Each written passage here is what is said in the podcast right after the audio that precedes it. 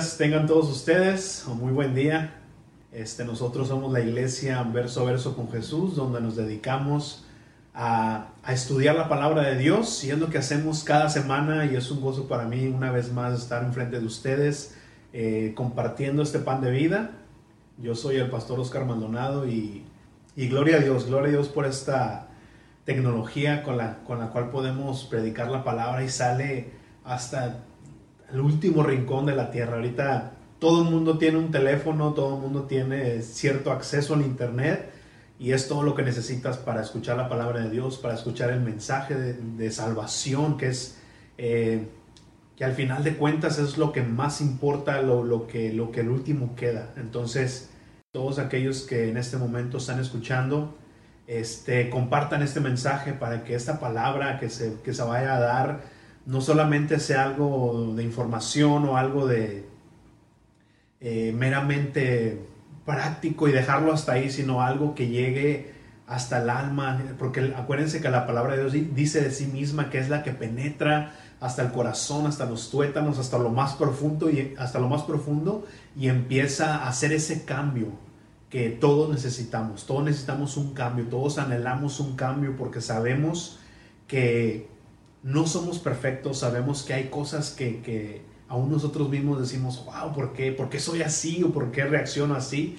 Todas esas cosas el Señor quiere irlas perfeccionando poco a poco y el día que lleguemos a ser perfectos es el día que ya vamos a estar en la presencia de Dios. Pero mientras tenemos luchas, tenemos pruebas y me encanta cómo ahorita en la mañana este, meditábamos en el Salmo 91 y qué hermoso está ese salmo, hermoso, que habita el abrigo del Altísimo, pero una parte que me impactó a mí.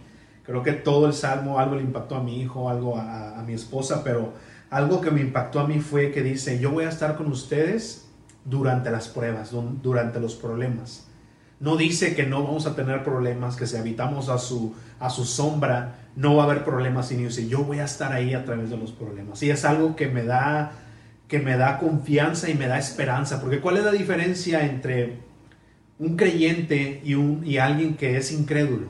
Si todos tenemos problemas, todos estamos pasando, por ejemplo, a través de esta pandemia, ¿cuál es la diferencia entonces? Que nosotros como creyentes, como creyentes del Señor, tenemos esperanza.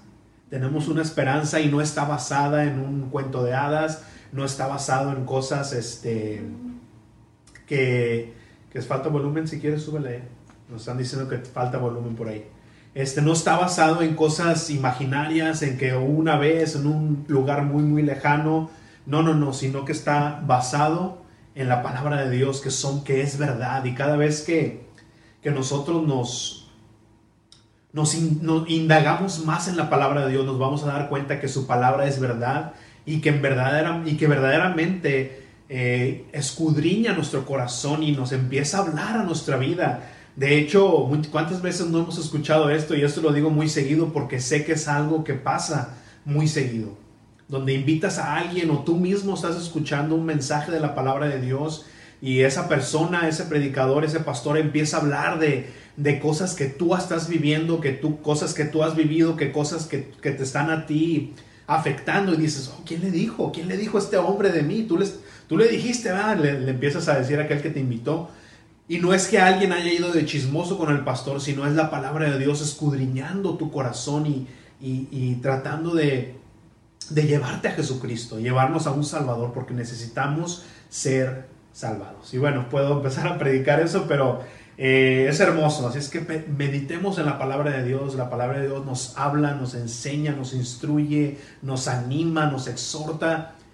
Saquen su Biblia, es lo más importante de todo, aunque falta luz, falta sonido que no falte la palabra de Dios, que no falte su Biblia ahí con ustedes, porque es importante siempre tener la palabra de Dios para que ustedes no solamente verifiquen lo que se está diciendo que esté ahí, sino que ustedes visualicen. Quiero que ustedes lean. Nosotros como latinos eh, tenemos, no, o más bien nos falta ese hábito de lectura. Obviamente no todos, pero la mayoría de nosotros tenemos que ser sinceros y decir que no tenemos el hábito de leer. Si ustedes son verdaderamente hijos de Dios, hijas de Dios, tienen que pedirle al Señor. Si no le gusta leer, si dice, ah, es que me duermo, es que no me gusta, es que no sé, Pídale al Señor, pídale al Señor, Señor, dame esa hambre de tu palabra, dame esa hambre de lectura, porque es importante leer la palabra de Dios.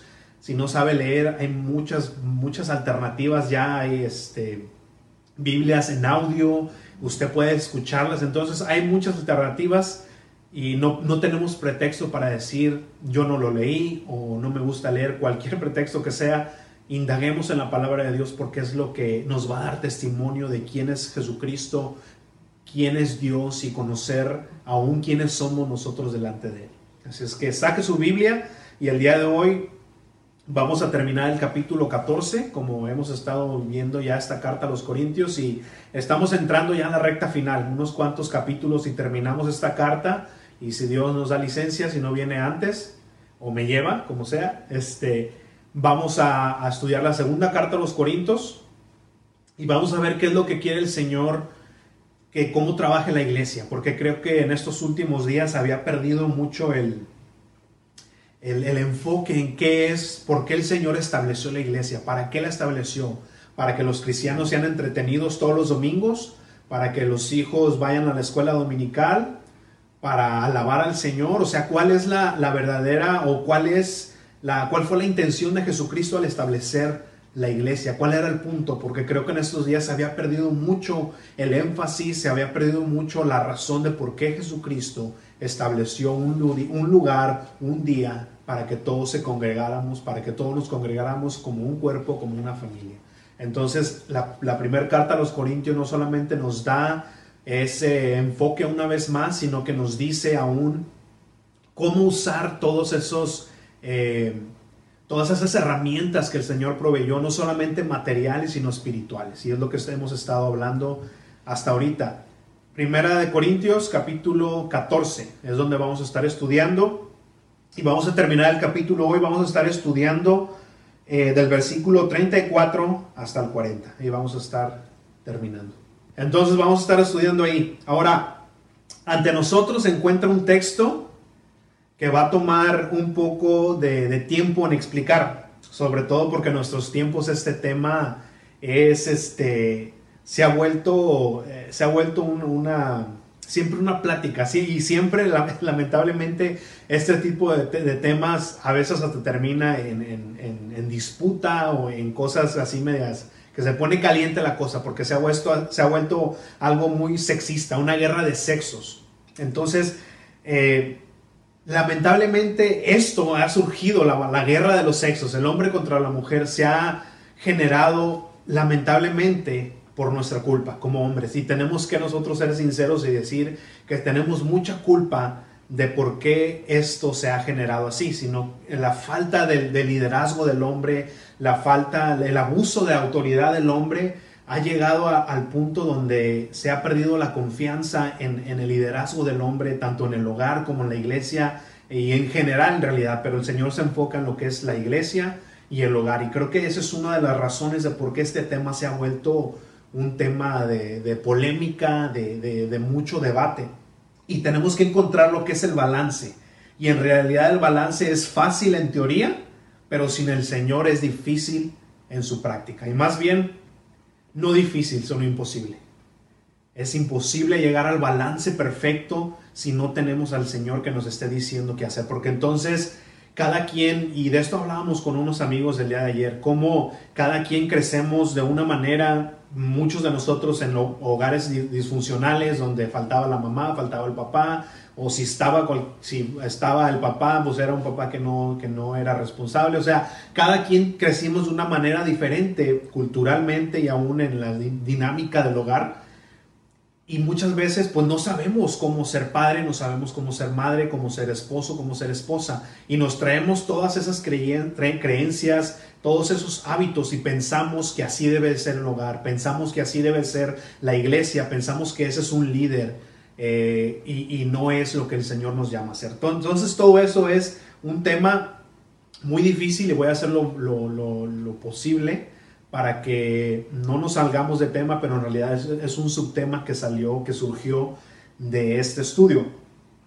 Y mi idea era terminar el versículo la semana pasada, pero eh, el Señor me confirmó cuando le platiqué a mi esposa de lo que decía este capítulo Y este, y aún ella reaccionó así de que no, esto tienes que explicarlo porque, y, va a haber una, este, va a haber confusión porque esto, y me empezó a dar cuenta que le, dije lo que decía el, versículo o lo que decía el capítulo, lo que decía la palabra de Dios y parece que se, levantó así como los gatos. Pero por eso dije, ok, Señor, ya me confirmaste que esto tiene que explicarse un poco más porque creo que hay mucha duda y hay muchas creencias que nos llegan por todos lados que contradicen la palabra de Dios. Y es lo que vamos a hablar el día de hoy. Así es que Primera de Corintios, capítulo 14, Iglesia bajo construcción. Es el título del mensaje de hoy, parte 3. Van tres, ya tres semanas que, que estamos viendo este capítulo. La verdad, les voy a ser honesto,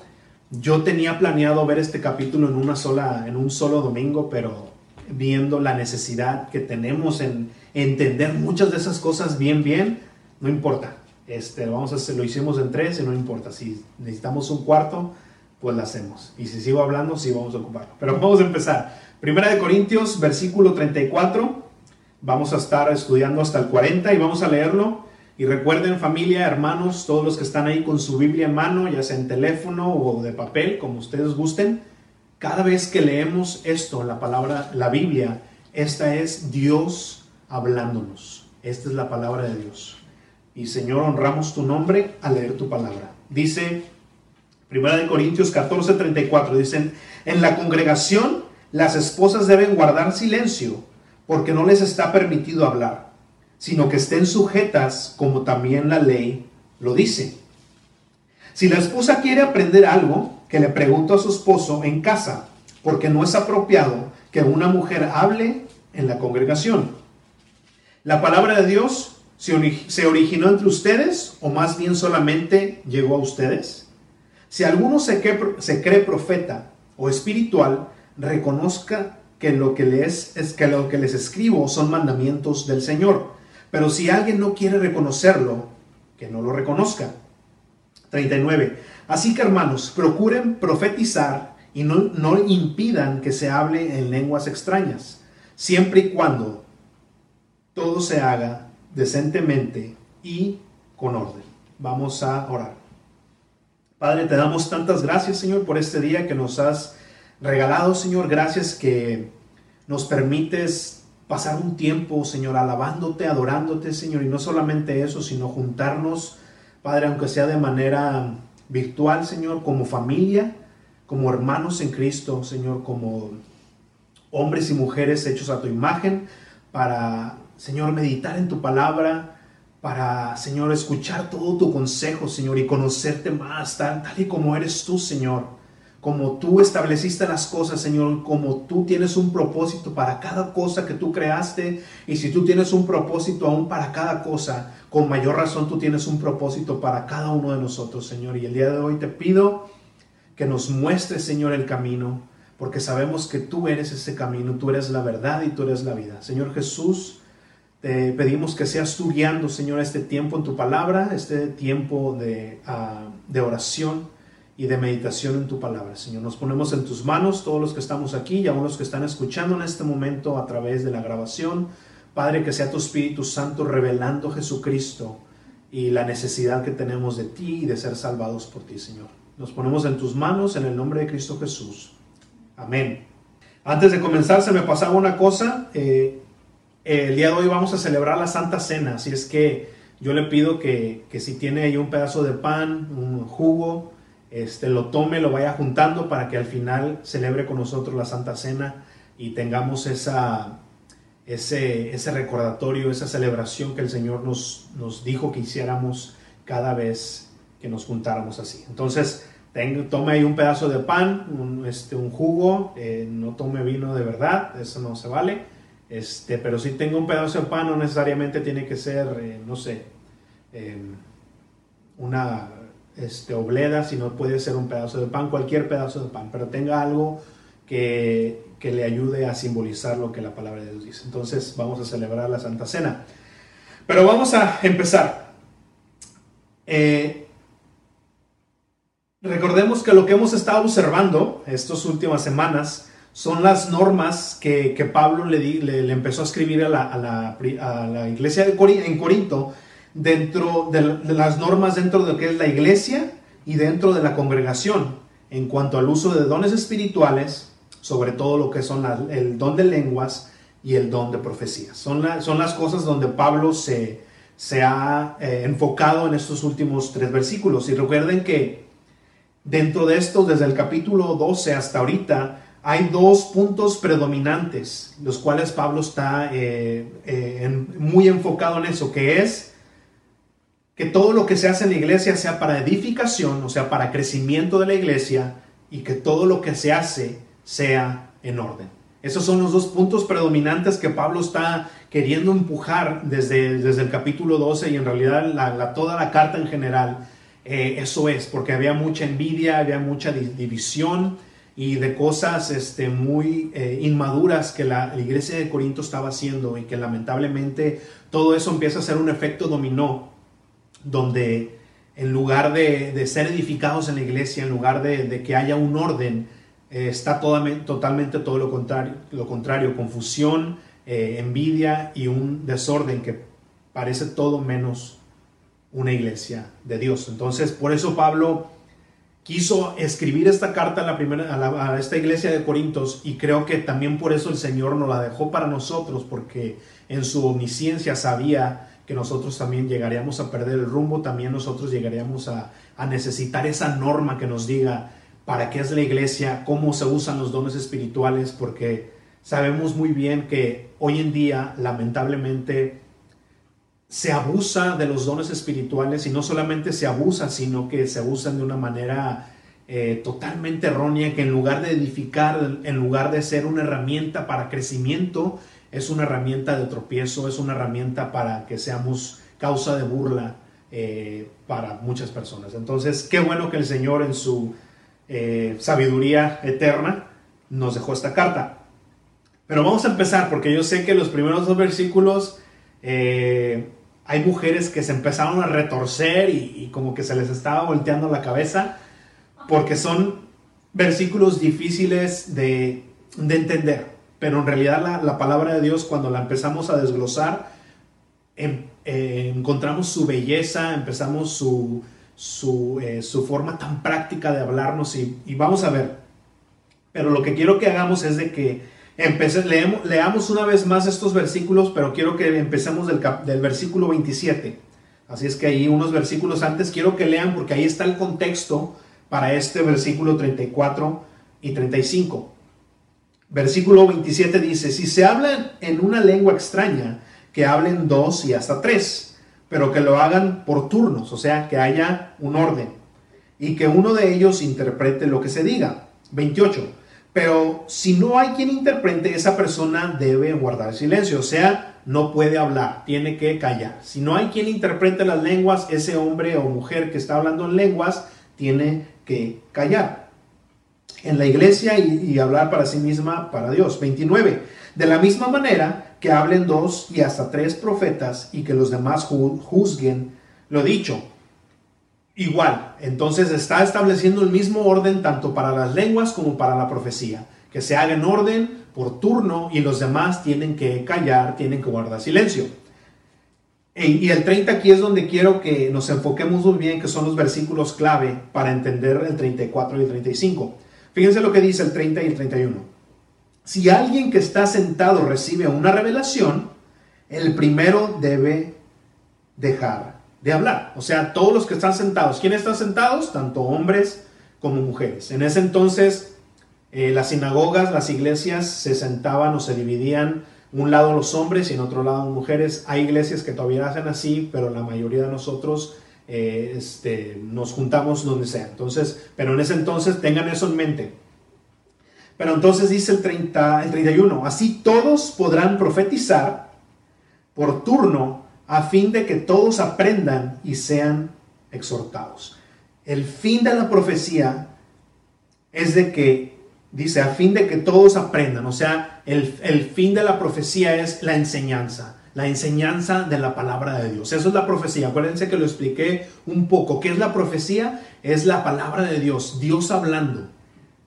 La Biblia es profecía, la Biblia es palabra de Dios y nos está hablando. La profecía solamente lo que hace es que toma la palabra de Dios y la, aplica a nuestra vida, la aplica a nuestros, tiempos, obviamente sin perder la esencia, sin perder el, el, punto principal de la palabra de Dios que nos está hablando. Pero eso es la profecía, una enseñanza de la palabra de Dios. Entonces el fin de la profecía es eso, que todos aprendan y que sean exhortados. Ahora, eh, eh, vamos al versículo 34. Tomando ese, ese contexto de, de para qué sirve la profecía, Vamos a ver qué dice en 34. Dice, en la congregación, o sea, en la iglesia, las esposas deben guardar silencio porque no les está permitido hablar. Ahora, esta palabra, hablar, quiero que veamos bien qué significa en el lenguaje griego, en el lenguaje en que fue escrito esta palabra. La palabra hablar es la leo, así como se escucha, la leo, lo cual significa enseñanza, enseñar. Entonces dice, en la congregación las esposas deben guardar silencio porque no les está permitido enseñar. No les está permitido dar enseñanza. Vamos a ver por qué. Dice, sino que estén sujetas como también la ley lo dice. Y aquí está hablando, nos vamos hasta el principio. Fíjense hasta dónde nos lleva esta palabra, hasta dónde tenemos que dar, dar este, una, eh, un vistazo hasta el principio. Génesis 3.16. Génesis 3.16, y quiero que vayan para allá ahorita, quiero que vayan a Génesis 3 y ahorita les, les voy explicando. Génesis 3.16, esa fue la palabra que el Señor le dio a Eva después de que ella comió del fruto y le dio a su esposo.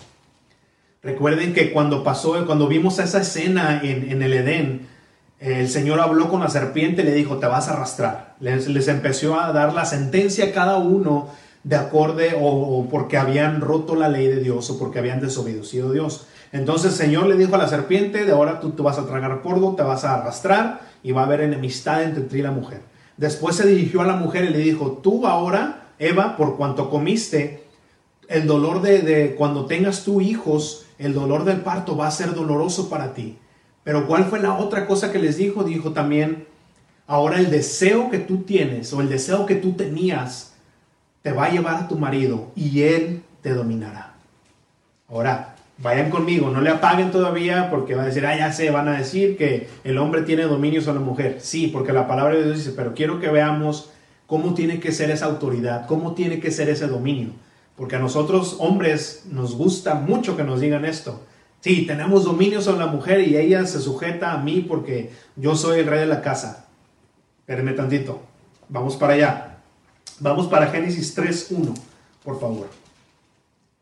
Rápidamente. Génesis 3.1, principio de su Biblia. Dice que la serpiente era el animal más astuto de todos los que el Señor había creado. Entonces, eh, así que le dijo Señor había creado en Dios, le dijo a la mujer. Así que Dios, eh, la serpiente, perdón, le dijo a Eva. Así que Dios les ha dicho a ustedes que no coman de ningún árbol del huerto. La mujer le respondió a la serpiente, podemos comer del fruto de, los árboles del huerto, pero Dios nos dijo, no coman del fruto del árbol que está en medio del huerto, ni lo toquen, de lo contrario morirán. No me quiero meter mucho en esto, pero para empezar, eh, la palabra que dio Eva es incorrecta, pero bueno, ese es tema para otro día. Pero fue lo que le dijo Eva. Empezó a establecer, a establecer una conversación con la serpiente y le dijo, no, es que Dios nos dijo que solamente de este árbol no podíamos comer. Eh, entonces la serpiente le dijo a la mujer, pero es que no morirán. Dice, Dios bien sabe que el día que ustedes coman de él, les abrirán los ojos y serán como Dios, conocedores del bien y del mal. Y aquí empezó el diablo a, ver de qué pie cojeaba Eva. ¿Por qué le dijo eso? No, es que sabe, Dios sabe bien que si tú comes de ese fruto, entonces tú vas a saber o tú vas a poder decir que está bien y que está mal. Ya no vas a depender de que Dios te diga cuáles son las reglas y tú no, sino que tú vas a decir eso está bien y eso está mal. Y esta, este engaño aún lo vemos hasta el día de hoy. Porque ahora nosotros como hombres, como humanidad queremos decir, esto está bien para mí, esto está no, esto está, esto está mal.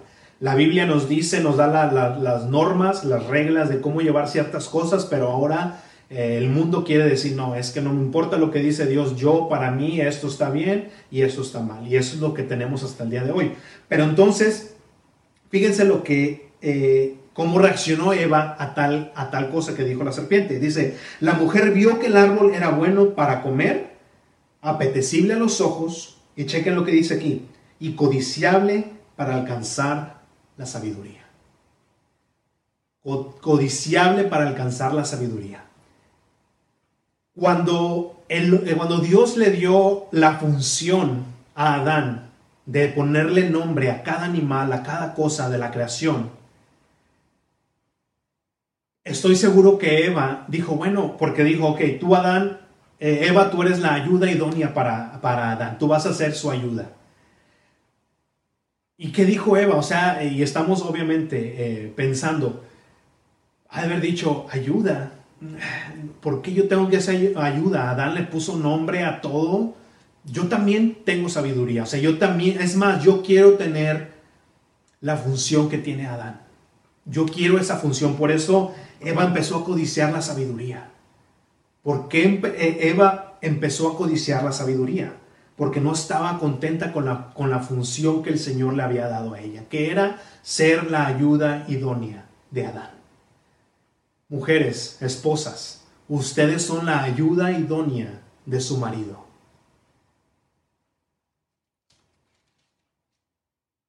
Y el castigo, cuando Eva le dio del fruto, cuando ella comió y ella le dio el fruto, al fruto al hombre, el Señor le dijo en el, en el versículo 16, nos adelantamos para allá, Dice, aumentaré en gran manera los dolores cuando des a luz a tus hijos. Tu deseo te llevará a tu marido. ¿Cuál era el deseo de Eva? ¿Cuál era el deseo de Eva? Alcanzar la sabiduría.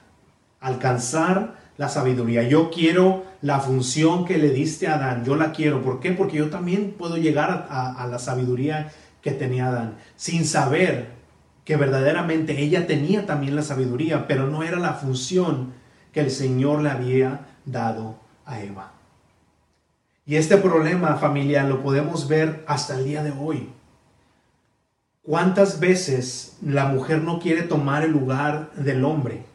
Ahora, vamos a analizar por qué el Señor lo hizo de esta manera, porque quiero, quiero que veamos una cosa, porque el primer argumento que usan las mujeres es de que es que por qué Adán o por qué el hombre tiene que tener una posición de superioridad ante la mujer, si yo soy igual, yo también puedo hacer las cosas que hace él. Y en cierta manera tienen razón, pero tenemos que ver cuál es la función que Dios nos ha dado cada uno de nosotros. Así es que vamos a profundizar un poco en eso, pero viendo el contexto de eso, sabemos que, y lo podemos ver, y las mujeres no pueden engañarse a sí mismas y decir, no, yo no, yo no quiero la posición de mi marido. Claro que sí la quieres. Quieres tú ser la que manda en la casa. Y, fíjense, lo más irónico de esto es de que cuando ves mujeres tú que, dominan a su, a su marido y ellos hacen todo lo que dicen ellas y llega al punto donde esas mismas mujeres menosprecian al marido. Porque llegan al punto de que no es que mi marido hace todo lo que yo digo, pero llega un punto donde esas mismas mujeres menosprecian al marido. ¿Por qué? Porque la, la mujer busca siempre a alguien con autoridad, siempre busca a alguien que tome el mando porque nosotros fuimos creados, en los hombres fuimos creados para ser la cabeza del hogar, fuimos creados para llevar el mando en la casa. Y las mujeres fueron creadas, su función es ser ayuda idónea de su marido. Entonces cuando, cuando nosotros pervertimos ese orden de Dios, es cuando empieza a haber hogares disfuncionales y empieza a haber todo un desorden. Pero vamos a analizar un poco más eso. Yo sé que no es el tema central del pasaje, pero es un tema que quería hablar porque, como les decía, aún mi esposa empezó a tener dudas sobre eso. Quiero que, sepamos bien por qué dice la palabra de Dios eso y no digan, ah, es que la palabra de Dios es este, machista o patriarcal o no sé qué otras palabras tienen ahora, pero eso es. Entonces la mujer no les está permitido enseñar, pero no solamente que la mujer no pueda enseñar la palabra de Dios, porque ellas pueden, tienen mucha capacidad y, sobre todo entonces quitaríamos todas nuestras maestras de, la escuela dominical que enseñan a nuestros hijos y no pudieran enseñar. Pero no es así. sabemos que, que, las mujeres tienen más tacto, tienen más habilidad, tienen más paciencia, sobre todo para los hijos, para los niños chiquitos. entonces no sería permitido si, esta fuera, eh, si este versículo fuera así, sino la palabra enseñar está hablando más que nada de discipular. De quién es tu autoridad, de quién estás debajo. Y vamos a verlo más adelante, porque acuérdense, por ejemplo, los, los discípulos de Jesús, quién era su maestro, quién era su mentor, quién era, bajo qué autoridad estaban ellos, bajo la autoridad de Jesús. Entonces habla de discipular aún de pastorear. Por eso las iglesias, un pastor o una congregación no puede ser guiada por una mujer. Las pastoras no existen. Eh, y siempre uso esta analogía. Eh, la esposa del presidente, por ejemplo, la esposa del presidente Trump, ella no es la presidenta, no, no le dicen a ella, señora presidenta, no, es la primera dama, tiene una posición dentro del, del cuadro, pero ella no tiene autoridad sobre la nación. Ella es la primera dama, tiene su posición como esposa del presidente, pero no es la presidenta. Igual el pastor, el pastor que están, los pastores que están casados tienen a su esposa y es la esposa del pastor, como quieran, no sé, muchas personas le dicen pastora, ese título se lo puedes dar si gustas, pero en realidad la autoridad de la iglesia tiene que ser el hombre. Porque así lo puso, así lo puso el Señor. No es lo que yo piensa, lo que yo pienso no es mi opinión, es lo que dice la palabra de Dios y vamos a, buscarlo bien, bien. Vamos para Primera de Timoteo 2.11. Ahí va a estar un poquito más claro y si Dios quiere vamos a terminar con otros versículos que nos van a dar, que nos van a dar aún más claridad de por qué el Señor hizo esto. Primera de Timoteo 2.11. Fíjense lo que dice y va eh, de la mano con lo que acabamos de leer en Corintios. Dice, que la mujer aprenda en silencio y con toda sujeción, pues no permito que la mujer enseñe ni ejerza dominio sobre el hombre, sino que guarde silencio. ¿Por qué dice esto Pablo? Porque primero fue formado Adán y después Eva. Aún en el orden de creación Adán fue primero. Y el y él, y él y el engañado no fue Adán, sino la mujer. Al ser engañada, incurrió en transgresión. Entonces, aún en ese orden de creación, Adán fue el primero y aún en el, en el engaño, eh, Eva fue la primera que fue engañada. Entonces, esa es otra razón de por qué el Señor, no yo, puso ese orden. Pero ahora vamos a ver cómo e, este orden que el Señor mandó no es porque Adán o porque el hombre sea superior eh, a la mujer en inteligencia, en, no sé, en cualquier cosa que tú quieres eh, ponerlo. Tal vez seamos superiores en fuerza, porque el Señor así nos diseñó con fuerza, pero en, otra, en, en algún otro aspecto, todos somos hechos a la imagen de Dios, tanto la mujer como el hombre. Entonces, ¿por qué, aparte de lo que ya vimos, por qué este, el Señor puso eso? La sujeción al marido no se trata de superioridad, de inteligencia, de importancia, sino de orden y función. ¿Cuál es el propósito de la mujer y cuál es el propósito del hombre? Puesto por Dios. Vamos a ver esto y quiero que veamos este, este símil. Jesucristo siempre estuvo sujeto al Padre. ¿Por qué fue eso? ¿Será que Jesús era inferior a Dios? o sea, inferior al Padre por eso, porque si lo vemos en todos los evangelios, vemos a Jesús repetidas veces diciendo, yo no hago nada por mí, sino hago lo que veo ver lo que veo hacer el Padre. Yo no hablo de por mí, por mi propia cuenta, sino hablo lo que he escuchado del Padre. Él siempre decía que estaba bajo sujeción del Padre y él mismo lo dijo. ¿Por qué era eso? ¿Jesús era inferior al Padre como Dios? Claro que no, claro que no. Pero entonces, ¿por qué y igual el Espíritu Santo, el Espíritu Santo dice que Él no da testimonio de sí mismo, sino él, él siempre da testimonio de Jesucristo. ¿Por qué nunca da testimonio de sí mismo? ¿Por qué? ¿Porque el Espíritu Santo era inferior a Jesús? Claro que no, las tres personas de la Trinidad son iguales, las tres son Dios y las tres son uno. Entonces no es que uno sea inferior al otro, sino ¿por qué entonces Jesús estuvo en sujeción al Padre? Porque así fue el orden establecido por Dios. La función del Padre es diferente a la función de Cristo o Jesús y la función del Espíritu Santo es diferente a la de Jesús y la del Padre, pero todos son uno y son iguales. Efesios 5:21, vayan para allá por favor. Y aquí terminamos con este símil que yo sé que he tomado un poco de tiempo, pero quería que, que estuviera claro, porque hay mucha controversia en cuanto a esto, aún en iglesias, y yo sé que en estos momentos hay personas que tal vez están un poco en desacuerdo, pero igual, vamos a ver lo que dice la palabra de Dios. Efesios 5:21, fíjense lo que dice, cultiven entre ustedes, está hablando aquí del matrimonio, de un hombre y la mujer, cultiven entre ustedes la mutua sumisión en el temor a Dios. O sea, la sujeción, o sea, estar sujetos, los dos tenemos que estar sujetos para empezar primeramente al Padre, a Dios, a Jesucristo. Tenemos que estar nosotros sujetos a eso, tanto la mujer como el hombre. Ustedes las casadas, fíjense lo que dice, ustedes las casadas honren a sus propios esposos como honran al Señor, como honran, como honran a Jesús. Y ese estándar es alto. Y dirían las mujeres, no, pues ¿cómo voy a honrar al, al panzón pelón si no tiene nada que ver con Cristo? Pero ¿cuál es el orden, mujeres? Por favor, síganme con esto y ahorita seguimos nosotros, no se preocupen. El Señor nos está diciendo, honra a tu marido si eh, es esto, honra a tu marido si es otro, sino dice, esposas, honren a sus maridos. Porque el esposo es cabeza de la mujer, así como Cristo es la cabeza de la iglesia, la cual es su cuerpo y Él es su Salvador. Pero fíjense lo que dice el 24. Así como la iglesia honra a Cristo, así también las casadas deben honrar a sus esposos en todo. 25. Esposos, amen a sus esposas, así como Cristo amó a la iglesia y se entregó a sí mismo por ella. Fíjense lo que le pide a los esposos. Esposos, amen a sus esposas como Cristo amó a la iglesia que se entregó por ellas. Hermanos, ese estándar, hombres, ese estándar que el Señor nos pide de, amor a nuestras esposas, significa dar tu vida. Dar tu vida completamente. ¿Qué hizo Cristo? La palabra de Dios misma lo dice. No es algo que yo estoy inventando.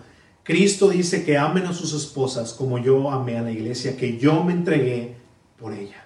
Cristo se entregó a la iglesia cuando no eran fieles, Cristo se entregó a la iglesia cuando no lo buscaban, Cristo se entregó a la iglesia cuando aún lo menospreciaban, Cristo se entregó por la iglesia cuando aún éramos enemigos.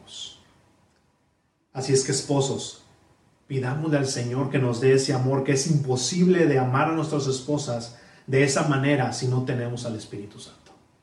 Tenemos que pedirle al Señor que nos dé ese amor y recuerden que el amor no es un sentimiento de que, ah, yo siento que te amo, no. El amor es una decisión, porque tenemos que decidir que amamos a nuestras esposas, aun cuando nos quemen los frijoles, aun cuando nos quemen las tortillas, aun cuando cualquier cosa, tenemos que tomar la decisión de amar a nuestras esposas y dar nuestra vida por ellas. Por eso el matrimonio no es una decisión a la ligera, sino es una, una decisión que incluye sacrificio.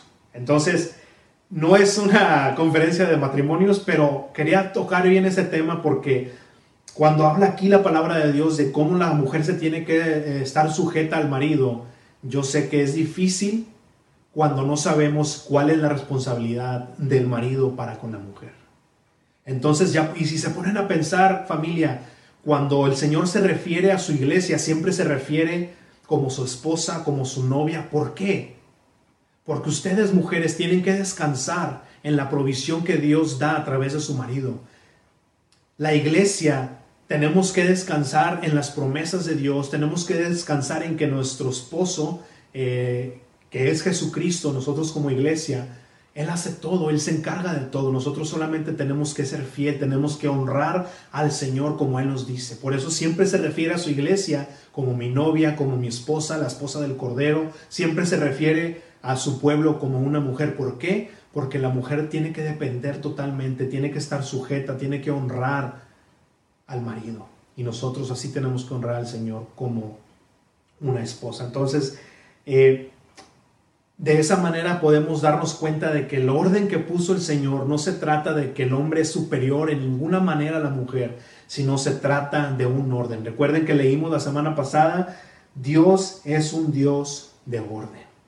No se trata una vez más de que el hombre es más superior, sino que todos somos iguales ante Dios, pero Él tiene un orden y Él tiene un propósito para cada uno de nosotros. Hay cosas que la mujer puede hacer que el hombre no puede hacer y viceversa. Hay cosas que, que el hombre puede hacer que la mujer no puede. Entonces, tengamos eso en cuenta. Entonces, esa es la norma, la ley, el orden que el Señor puso en cuanto a la iglesia y obviamente en cuanto a la familia. Pero eh, ya explicado esto, entonces podemos ver o leer más cómodos estos versículos. No se trata de que la mujer no pueda orar ni profetizar, porque vemos en el capítulo 11, en el versículo 4, nomás apúntenlo ahí, cuando Pablo mismo dice, hey, si la mujer va a orar o profetizar, que se cubra la cabeza. Eh, no sé si recuerdan esa porción que vimos. Entonces no es que Pablo esté diciendo que la mujer no puede orar ni profetizar en, en la congregación, sino que está diciendo que no puede ser la, autoridad suprema de la iglesia ni tampoco puede disipular eh, si no son a mujeres. Es de lo que está hablando. Entonces, ya, ya que estamos de acuerdo en, todo eso, vamos a ver qué sigue diciendo el versículo 36, porque en la omnisciencia, omnisciencia del Señor se veía que, que, iba a haber personas que se iban a, poner un poco en contra. Pero fíjense lo que dice, sigue diciendo en el versículo 36. Entonces, ¿la palabra de Dios se originó entre ustedes o más bien solamente llegó a ustedes? O sea, ¿ustedes quién es el autor de la palabra de Dios? ¿Ustedes o llegó del Señor? ¿Llegó de Dios? Es una pregunta retórica. Obviamente que la palabra de Dios no somos los autores nosotros como hombres, sino es el autor el Señor que usó hombres y le dio una, inspiración especial que ya no existe para que la palabra de Dios fuera escrita, pero es Dios hablando con nosotros. Versículo 37 eh, dice, si alguno se cree profeta o espiritual, reconozca que lo que les escribo son mandamientos del Señor. Pero si alguien no quiere reconocerlo, pues que no lo reconozca. Si alguno de ustedes tiene el don de discernir, tiene el don de profecía, o simplemente tiene el Espíritu Santo, se dará cuenta entonces que lo que yo estoy hablando viene de Dios. Nos ha pasado, eh, sobre todo a mi esposa y a mí, yo sé que muchas personas se van a identificar con esto, que muchas veces hablamos con personas, es más, pasó ahora en la mañana, cuando estábamos hablando con este, una hermana en, en México, Estamos en, la plática y surgió precisamente este tema.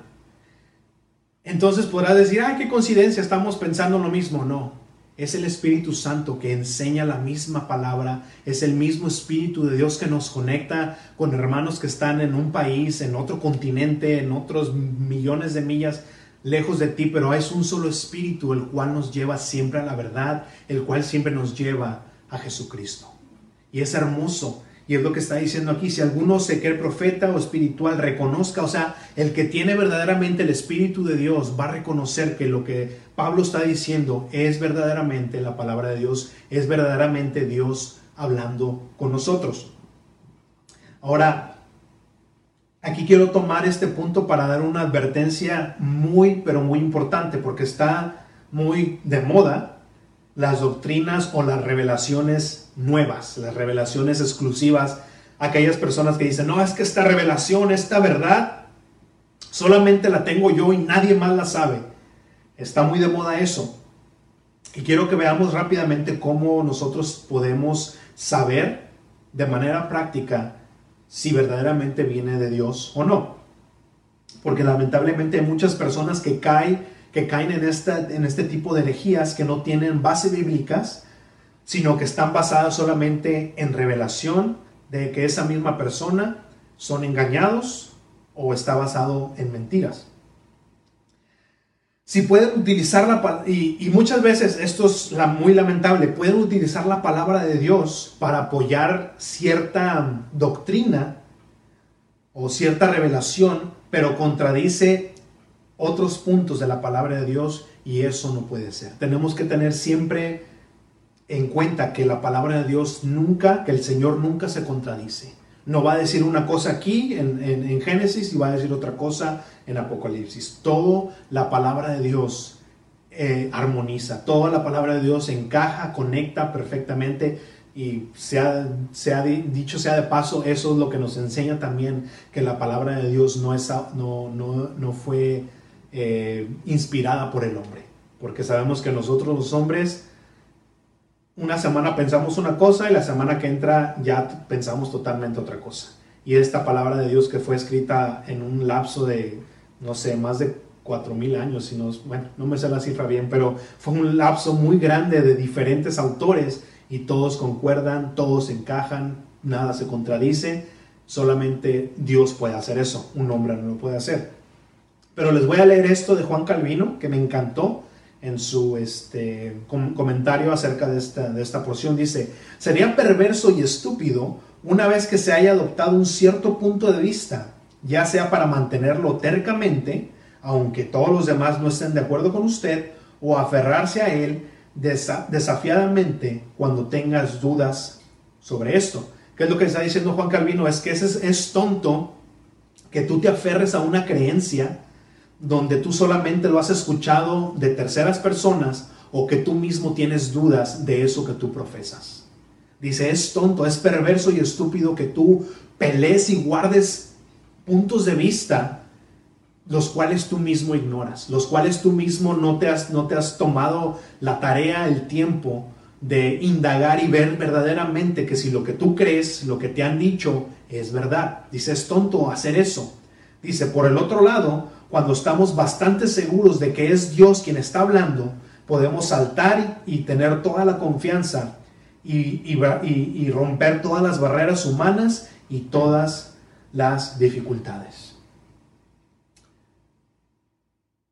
Familia, tenemos que, porque lamentablemente muchas veces nos aferramos a ciertas creencias, a ciertas tradiciones que aún nosotros mismos ignoramos. Aún la palabra de Dios dice en Pedro, dice, hey, siempre tienes que presentar tú la razón de por qué crees lo que crees. Nosotros como creyentes, como cristianos, no solamente tenemos que decir, ah, sí, yo creo en Cristo porque el pastor me dijo, yo creo en Cristo porque mi papá me dijo. No puede ser así, porque entonces estamos en una línea tan peligrosa de caer en herejías, de que como dice Efesios 4:11, dice, puede llegar una, una este, doctrina falsa y vas a caer derechito. ¿Por qué? Porque aún tus convicciones son basadas en ignorancia, son basadas en cosas que ni tú mismo sabes. No estoy diciendo que cada cristiano va a tener un doctorado en teología y va a poder responder todas las preguntas, pero sí tienes que tener aunque sea la base de por qué tú crees lo que tú crees. Es importante porque eso nos va a, a mantener en defensa contra tanta herejía, contra tanta doctrina falsa que está allá afuera que solamente quiere que te pierdas y que, y que caigas en un lugar oscuro y ya no sabes qué hacer. Entonces tenemos que tener cuidado con, e, con eso. Tenemos que estar firmes siempre en lo que creemos, siempre y cuando no sea en ignorancia, sino que sea basado en la verdad, que es la palabra de Dios. Que no sea basado en lo que ah, es que dicen, es que mi mamá, mi papá, mi abuelito, no. Que tú sepas exactamente por qué crees lo que tú crees. Ahora, en resumen, Pablo nos da un resumen ya al final, estos últimos dos versículos del capítulo 14. Dice, así que hermanos, procuren profetizar y no impidan que se hablen en lenguas extrañas, siempre y cuando todo se haga decentemente y con orden. Dice Pablo, dejen que haya toda manifestación del Espíritu Santo, todos los dones, todos los dones que el Señor ha dado a la, a la congregación, sean muchos, sean pocos, dice Pablo, deja que se desplieguen, pero mientras tanto sea todo para edificación y dice, siempre y cuando todo se haga decentemente, o sea, con decencia y con orden, sin contradecir la palabra de Dios y en el orden que Dios puso, aunque no sea el orden en el cual tú y yo estemos de acuerdo, sino que sea el orden de Dios y que sea lo que el Señor dice en su palabra. Entonces, ya por conclusión,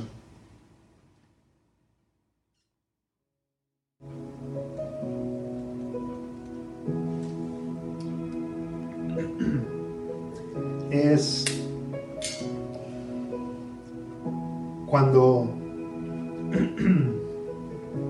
Cuando nosotros pensamos en el Espíritu Santo, ¿qué es lo primero que se te viene a la cabeza? Porque el Señor nos dio cierto símbolo. ¿Se acuerdan cuando Jesucristo fue bautizado? Dice la palabra de Dios que el Espíritu Santo reposó sobre Jesús en una forma. ¿En qué forma? De una paloma. Cuando hay manifestación del Espíritu Santo, pensemos en eso. Una paloma, ¿cómo, cómo es una paloma? ¿Es un, es, un, este, ¿Es un pájaro que anda volando como loco y haciendo ruido por todos lados? ¿O es una, una, un ave que es calmada, tranquila, limpia, serena? Pensemos en eso cuando hay manifestación del Espíritu Santo. ¿A qué se parece más esa manifestación del Espíritu Santo? ¿A un cuervo o a la paloma? Cuando nos aferramos al propósito que Dios nos da como hombres, como mujeres, cuando nos aferramos al orden que Dios ha puesto, cuando nos conformamos, cuando nos formamos al plan de Dios, siempre va a ser mejor que el nuestro. Aunque pensemos, no, es que si hago esto con mi esposa se va por... Mira, como dicen por ahí, flojito y cooperando. Deja que confía en el Señor, confía en el plan del Señor, porque yo sé que el plan del Señor la mayoría de veces es en contra de, de lo que nosotros podemos pensar. Lo vemos en la Biblia una y otra vez como el Señor, aún dice la palabra de Dios que al Señor le plació que la manera de que la humanidad sea salva es a través de la predicación. Es una locura, dice, es una locura para los que se pierden. Como yo a través de leyendo la, una palabra, la Biblia, yo voy a ser salvo? ¿Cómo voy a conocer a Dios? Esa es una locura. Dice, al Señor le plació hacerlo así. ¿Por qué? Porque Él va, su mente no es como nuestra mente. Dejémonos moldear por el Señor, dejémonos moldear por la palabra de Dios. Mujeres cumplan con el propósito, con la función y el orden que Dios les dio, porque así honran al Señor, así honran a su Padre y van, ustedes van a ser de gran estima para Él. Créanme, confíen en Él, confíen en Él de que Él tiene el control, de que Él tiene eh, el plan perfecto para tu vida. Y nosotros los hombres igual, seamos esos líderes espirituales, el cual nos está llamando el Señor, tomando el control, porque sobre nosotros recae toda la responsabilidad. Nosotros vamos a dar cuenta de nuestra casa, de nuestra esposa, de nuestros hijos. Y si tú eres líder eh, o pastor en tu iglesia, Tú sabes bien que tú vas a dar cuenta de esas ovejas, tú sabes bien que tú vas a dar cuenta de todas esas personas que el Señor ha puesto a tu cargo. En nosotros recae toda la responsabilidad. Así es que tomemos la responsabilidad, responsabilidad y digamos, Señor, ayúdanos, porque nosotros no estamos capacitados para ser la última Pepsi del desierto. No estamos capacitados para nosotros estar en autoridad y nosotros no darle cuenta a nadie más. No estamos capacitados para eso. Por eso es importante que aún sobre todo los pastores que son de iglesias independientes, que son la autoridad máxima en la iglesia, siempre tenemos que tener a alguien a quien nosotros podamos darle cuentas. Porque nosotros no estamos capacitados para ser la máxima autoridad, sino siempre estar bajo alguien, bajo la autoridad de alguien.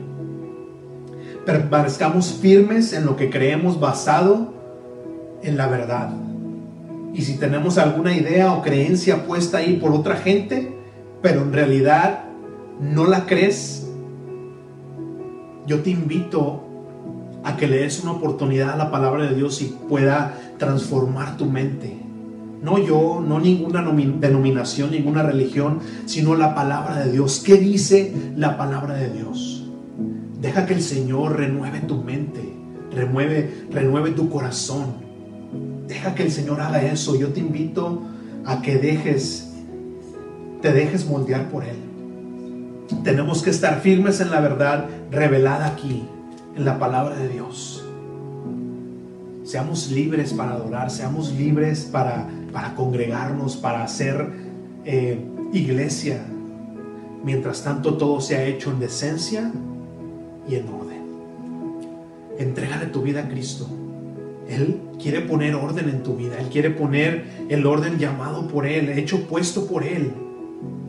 Él quiere revelar ese propósito. Cada uno de nosotros tenemos un propósito y cuando no estamos cumpliendo con ese propósito, por eso vivimos nuestra vida vacía, buscando siempre una cosa y otra y nada nos llena. ¿Por qué? Porque solamente hay algo que va a llenar tu corazón y ese es Jesucristo. Así es que yo te invito el día de hoy que entregues tu vida a Él. Él te quiere dar un propósito, Él te quiere dar un orden, ese orden que va a ser de bendición para ti. Que a pesar de que estés viviendo problemas y cuestiones eh, eh, matrimoniales, eh, de dinero, de lo que sea, enfermedad, el Señor va a poner todo en orden. Quiere poner orden en tu vida. Y el primer orden que quiere hacer es entrar a tu vida y ponerte a cuentas con el Señor. Así es que si tú quieres entregar tu vida al Señor el día de hoy, solamente haz una oración con Él y dile, Señor, el día de hoy me doy cuenta que mi vida es un desorden, Padre. Y que no solamente es un desorden, sino que estoy lejos de ti, lejos de tu propósito, pensando yo que estaba bien contigo, pero no lo estoy. El día de hoy me acerco a ti y me arrepiento de mis pecados. Y yo creo en mi, en mi mente y en mi corazón que tú moriste en la cruz del Calvario por mí y que tú resucitaste, el tercer día y que ahora te encuentras a la derecha del Padre intercediendo por mí. Gracias Señor Jesús por perdonarme y el día de hoy te entrego mi voluntad y toda mi vida. Haz de ella lo que sea para tu gloria y tu honra.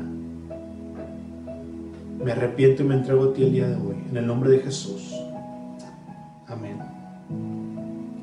Si tú acabas de hacer esa oración y lo creíste en tu corazón y en tu mente, ahora tú eres, dice Juan ahí, que tú eres hecho un hijo y una hija de Dios. Te da, tienes el derecho jurídico, ahora ya el papeleo, si quieres verlo de esa manera, legal de que tú eres un hijo y que y, eres una hija de Dios. Y ahora todas las promesas, dice la palabra de Dios que si somos hijos somos coherederos con Cristo. Todo lo que Cristo heredó, ahora nosotros somos coherederos junto con Él. Familia, que Dios me los bendiga. Eh, yo soy el pastor Oscar Maldonado. La semana que entra, si Dios quiere, seguimos más eh, otra vez con el estudio de la palabra de Dios, verso a verso. Mientras tanto, mediten en la palabra, eh, ámense unos a otros, porque dice la palabra de Dios que así van a saber entonces que somos discípulos del Señor. Que Dios me los bendiga, nos vemos la próxima semana o entre semana con el mensaje de la palabra de Dios, el, el pequeño pensamiento. Nos vemos entre semana.